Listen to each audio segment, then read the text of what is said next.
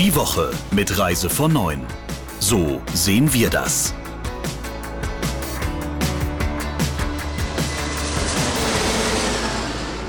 Freitag und wir stehen zumindest mal vor dem allerersten richtigen Sommerwochenende. Das ist vielleicht auch das Positive, was man gleich am Anfang dieser heutigen Folge mitnehmen kann. Herzlich willkommen zum neuen Reise von neuen Podcast. Ich freue mich auf unser heutiges Gespräch gemeinsam mit dem Geschäftsführer von Reise von neuen Thomas Hartung und dem Chefredakteur Christian Schmickel. Hallo ihr zwei.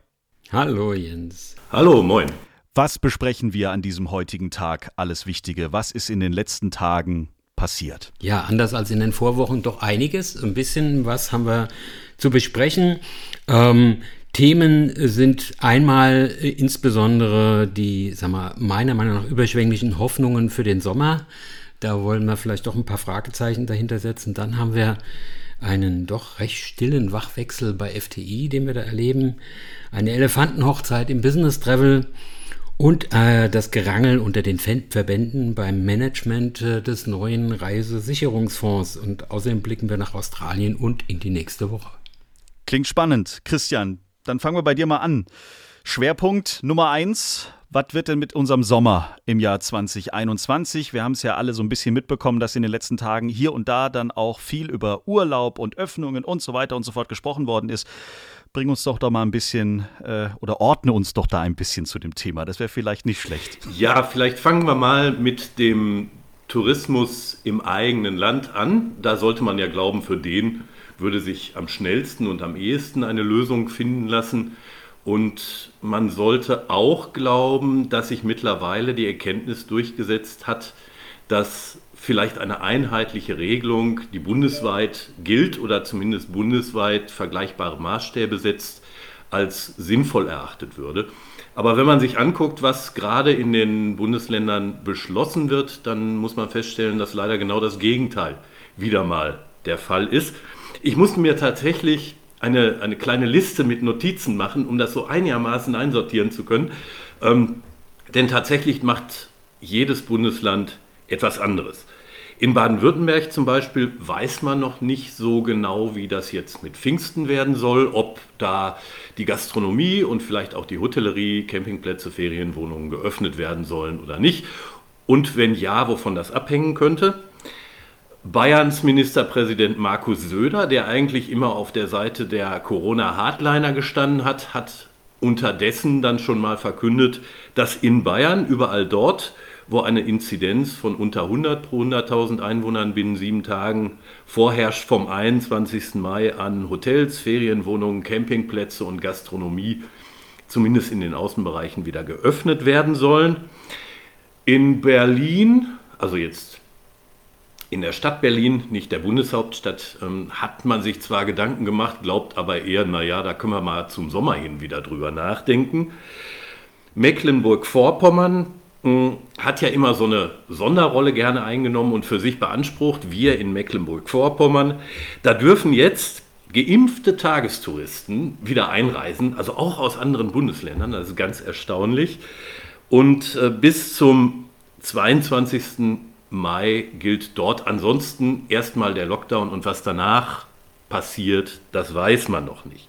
Niedersachsen, auch eine ganz interessante Regelung, hat beschlossen, dass in Regionen mit einer Inzidenz von unter 100 zwar die Hotellerie wieder geöffnet werden darf, aber Urlaub machen dürfen dort nur Einwohner Niedersachsens und keine Menschen aus anderen Bundesländern. In Sachsen wo ja seit einiger Zeit ziemlich hohe Inzidenzwerte herrschen, weiß man auch noch nicht so genau, was man machen will. Schleswig-Holstein hat, das ist ja mittlerweile bekannt, immerhin die Modellregionen, in denen der Tourismus oder die, die für den Tourismus wieder offen sind. Und vom 17. Mai an sollen länderweit geimpfte, getestete und Genesene auch wieder in oder landesweit wieder in Hotels übernachten dürfen. Da geht es also ein bisschen voran. Im bevölkerungsreichsten Bundesland Nordrhein-Westfalen ist man sich noch nicht so sicher, was in den nächsten Wochen, Monaten passieren soll. Interessant wird nur sein, wie diese höchst unterschiedlichen Regelungen sich dann am Ende tatsächlich auf die Reiseströme auswirken. Und ob die Leute, die vielleicht jetzt auch nicht mehr so ganz durchblicken, was denn da in den nächsten Wochen auf sie zukommt, damit überhaupt klarkommen. Also man sollte vor dem eigentlichen Urlaub eine Woche Urlaub für die Vorbereitung äh, nehmen, um die richtigen Informationen dann gezielt auch sammeln zu können, um Gottes Willen. Naja gut. Dann ist beim Thema Urlaub natürlich auch das Thema Impfen nicht ganz unwichtig. Und äh, der digitale EU-Impfpass, naja, da warten wir ja auch quasi so ein bisschen. Ja, das ist richtig. Äh, der Impfpass der EU ist ja nun beschlossen und soll ja auch kommen, aber ich glaube, äh, man muss, darf sich da auch nichts vormachen. Das ist zunächst erstmal eine leere Hülle. Das ist einfach nur eine leere App oder ein leeres Programm, da ist überhaupt nichts drin. Und die äh, interessante Frage wird ja sein, wie sollen denn da oder wie kommen denn die Millionen von Daten von Impfungen da überhaupt rein?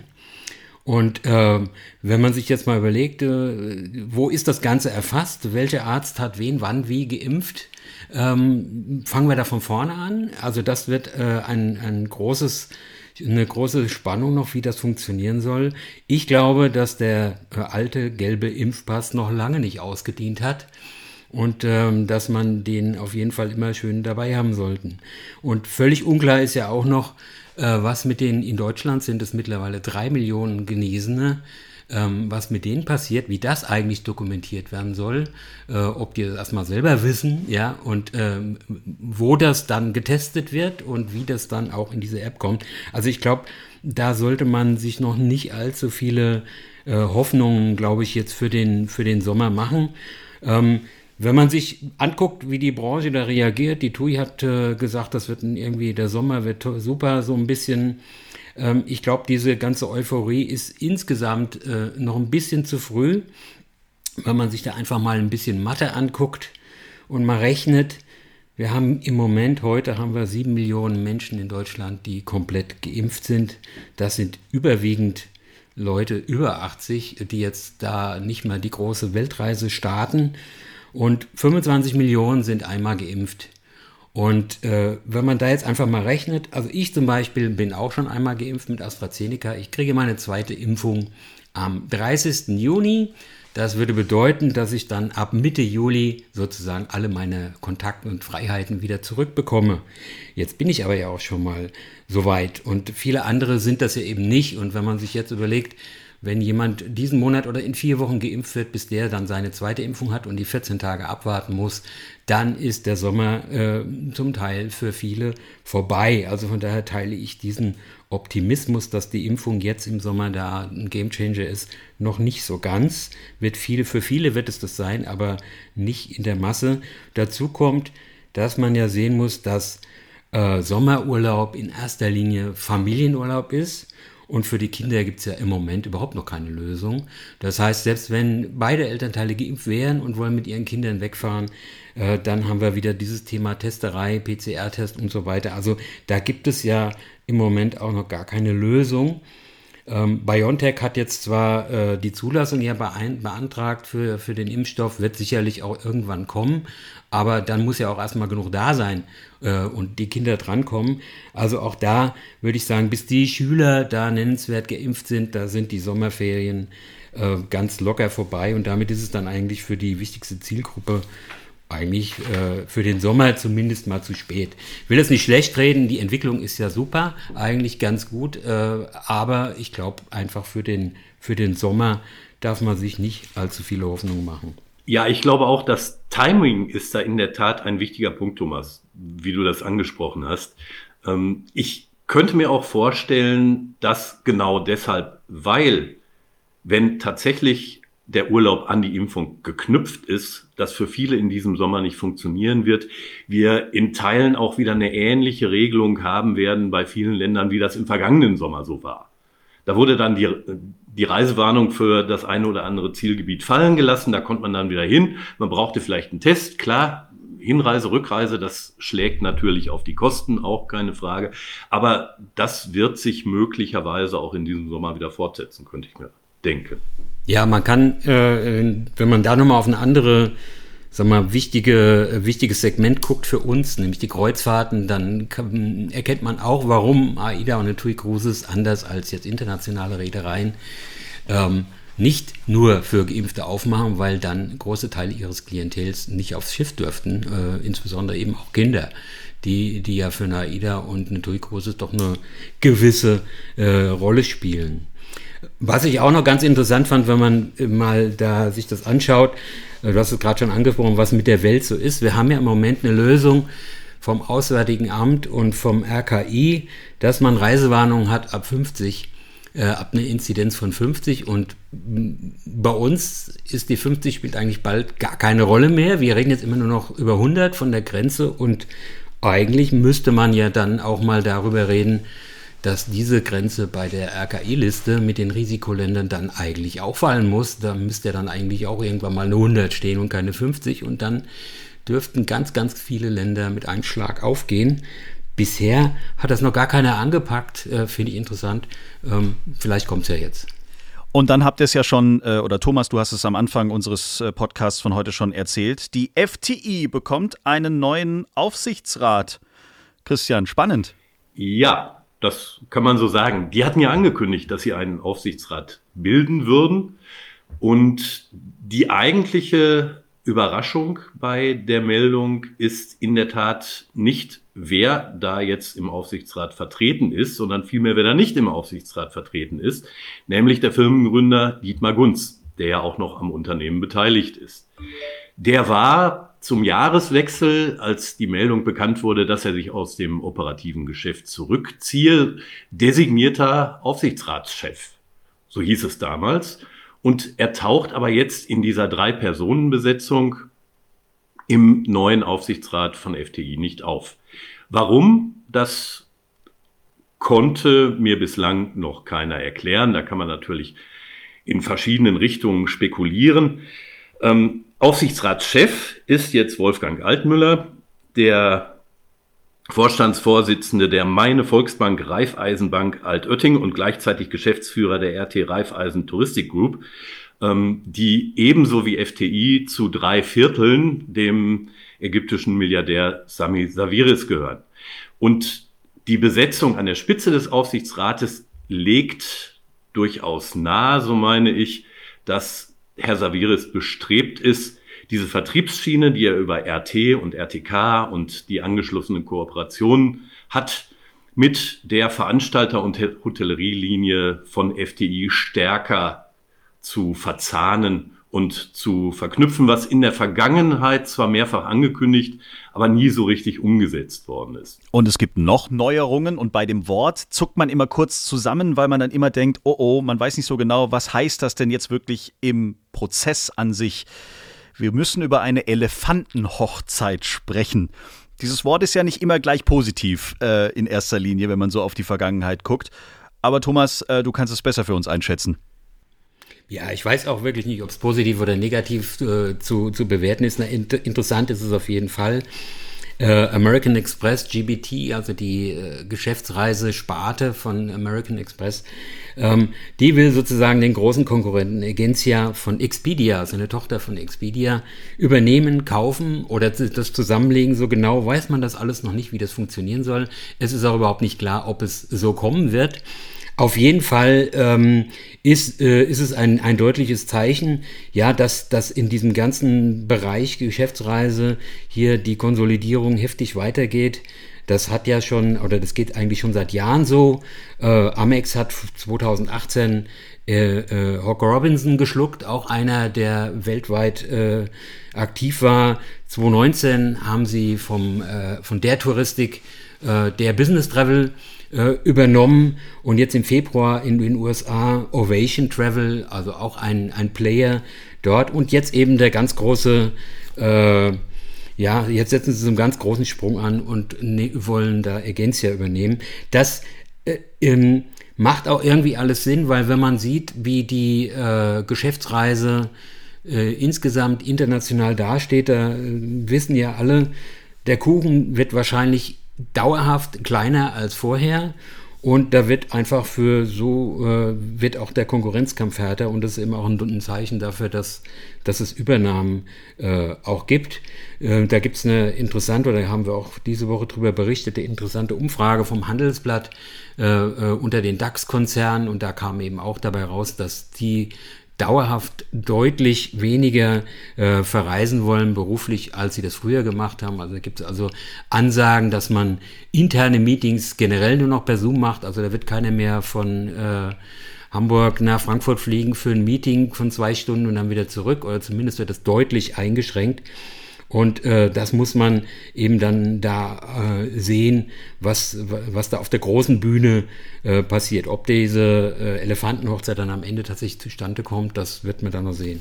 Und dann gibt es in dieser Woche auch News rund um den Reisesicherungsfonds. Über den haben wir schon mal gesprochen. Ich glaube, in der vorletzten Folge des Reise von neuen Podcasts. Aber Christian, da geht es das große Ringen los.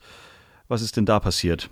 Es vergeht ja fast keine Woche, in der wir nicht über diesen blöden Fonds, nein, diesen wichtigen Fonds reden müssen. Diesmal ist es interessanterweise nicht ähm, inhaltlich, obwohl ja noch viele inhaltliche Themen anstehen und auch viele Veränderungswünsche seitens der Reisebranche noch ja offen sind, sondern es geht um die Frage, wer denn diesen Fonds betreiben soll. Da hatten ja vier Verbände, der DRV, der ASR, der VIR und der RDA, ihren Hut in den Ring geworfen, um das Management für diesen Reisesicherungsfonds zu übernehmen. Und dabei hatten sie vermutlich sehr, sehr absichtlich ähm, den Reisebüroverband VUSR außen vor gelassen und wollten den nicht in ihrem Konsortium drin haben. Der hat sich jetzt selber zu Wort gemeldet und hat gesagt, wir wollen auch mit so heißt es einigen ähm, Verbündeten in der Hinterhand, die auch dabei sein sollen. Deren Name wird allerdings noch nicht genannt. Und zudem spekuliert das Handelsblatt darüber, dass auch ein großer Schweizer Versicherungskonzern interessiert daran sein soll, diesen Fonds zu betreiben. Wie, als ich die Geschichte oder Geschichten darüber geschrieben habe, ist mir aufgefallen, dass die einzelnen Akteure ja durchaus ein bisschen aufgeregt und angefasst bei dieser Thematik reagiert haben. Der eine oder andere hat dann auch mit mir Kontakt aufgenommen. Also für die selber scheint das sehr wichtig zu sein. Und es stellt sich natürlich am Ende die Frage, ist es sinnvoll, wenn Verbände, zu deren wichtigsten Beitragszahlern ja auch Reiseveranstalter gehören, dann am Ende darüber entscheiden, ob diese Veranstalter in den Fonds reinkommen oder vielleicht wegen finanzieller Schieflage nicht.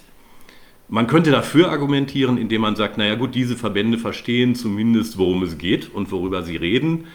Die andere Seite sagt dann, naja, möglicherweise könnten da auch Interessenkonflikte mit im Spiel sein. Um ehrlich zu sein, ich habe zu dem ganzen Thema überhaupt keine abschließende Meinung. Ich glaube nur, es wäre jetzt langsam mal an der Zeit, sich wieder ein bisschen mehr mit Inhalten und äh, nicht mit den Formalitäten der Betreiberschaft zu befassen. Und dann kommen wir wie jede Woche noch zu unserem Kuriosum der Woche. Australien macht die Schotten dicht. Und das sogar für die eigenen Landsleute, Thomas. Ja, das ist, das ist aber nicht neu, aber trotzdem ist es äh, für mich das Kuriosum der Woche. Ähm, wir haben ja alle die schrecklichen Bilder aus Indien gesehen und äh, unsere Landsleute würden ja aufgerufen, nach Hause zu kommen. Ähm, die Australier machen es anders, die sind da ganz rabiat. Die, da gibt es ungefähr 9000 Australier, die derzeit in Indien sind und gerne heim würden. Die dürfen aber nicht. Äh, und wenn sie es trotzdem machen, dann droht denen fünf Jahre Haft oder ungefähr, ungefähr 40.000 Euro Geldstrafe. Wie lange sie dort bleiben müssen, ist irgendwie unklar. Habe zumindest da keine, keine News von gefunden, wie lange das dauert. Ähm, aber das ist schon, das ist schon heftig, finde ich. Vor allen Dingen, wenn man sich mal anguckt. Also Australien hat im Moment gerade eine Inzidenz von 15, habe ich vorhin geguckt. Gestern hatten die, der, man muss immer sagen, wir reden von einem Kontinent, ja, mit äh, doch vielen Millionen Menschen. Gestern hatten die 21 neue Fälle im ganzen Land sozusagen, ja. 46 Leute in ganz Australien sind wegen Covid im Krankenhaus. Das ist äh, sensationell, äh, aber äh, man muss sich ja schon fragen, ist das, äh, welchen Preis man dafür bezahlt, ob das, äh, ob das so okay ist, da mache ich mal drei große Fragezeichen dran. Ja, die sind in der Tat hammerhart. Das äh, musste ich auch feststellen, als ich unsere eigene Meldung dazu gelesen habe. Interessant ist ja auch, dass gestern kolportiert wurde unter Berufung auf einen führenden Politiker des Landes, dass möglicherweise Australien nicht nur nicht mehr 2021 für auswärtige Touristen die Öffnung plant, sondern möglicherweise auch für 2022 noch dicht bleiben will. Das bleibt spannend. Spannend auch der Ausblick auf die kommende Woche. Bringt uns mal ein bisschen in Spur, ihr zwei. Naja, also ich denke mal, eine Sache, die uns nächste Woche wahrscheinlich beschäftigen wird, ist dieses Thema Antragspflicht für die Insolvenz. Ähm, denn die ist de facto ja schon am 1. Mai ausgelaufen. Und ähm, diese Woche kamen Forderungen, dass die sozusagen doch nochmal verlängert werden soll. Vorhin habe ich nochmal rumgeguckt. Äh, das sieht aber irgendwie nicht so aus, als ob sich die Politik hier durchsetzt, das nochmal zu verlängern. Und da bin ich doch mal sehr, sehr gespannt, ob jetzt die von vielen befürchtete Pleitewelle in der Touristik, aber nicht nur in der Touristik, logischerweise, ob die jetzt kommt. Das ist sicher ein Thema, ähm, wo wir nächste Woche mal schauen, wie sich da, wohin sich das entwickelt. Ja, und das andere ist natürlich, denke ich mal, die Inzidenz ganz generell. Wir haben jetzt heute 125. Alle tun schon so, als ob wir durch wären irgendwie. Ähm, nur das geht ja jeden Tag um zwei, drei irgendwie runter. Bis wir da unter 100 sind, wird, glaube ich, auch noch ein bisschen dauern. Aber das werden wir sicher auch nächste Woche im Blick haben. Weiß nicht, Christian, hast du noch was für nächste Woche? Na, ein Aspekt, der vielleicht eher mittelbar ähm, für die Touristik relevant ist. Ich glaube, dass sich die Dynamik in der Nachfrage nach Impfstoffen und nach Impfungen in den nächsten Tagen und Wochen nochmal verstärken wird. Also gestern ist ja AstraZeneca ähm, ja, mangels Reputation für alle freigegeben worden vom Gesundheitsministerium. Und wir haben in den letzten Tagen häufiger mal in der Redaktionskonferenz darüber gesprochen, wie das denn alles so mit den Impfungen ist und wer selber geimpft ist oder wer auf der Liste steht oder wer einen kennt. Und interessant war dabei, dass auf die eine oder andere Weise jeder irgendjemanden in seinem Bekanntenkreis hatte, der oder die ohne irgendeiner Risikogruppe anzugehören, auf mirakulöse Weise an den einen oder anderen Impfstoff schon gekommen war.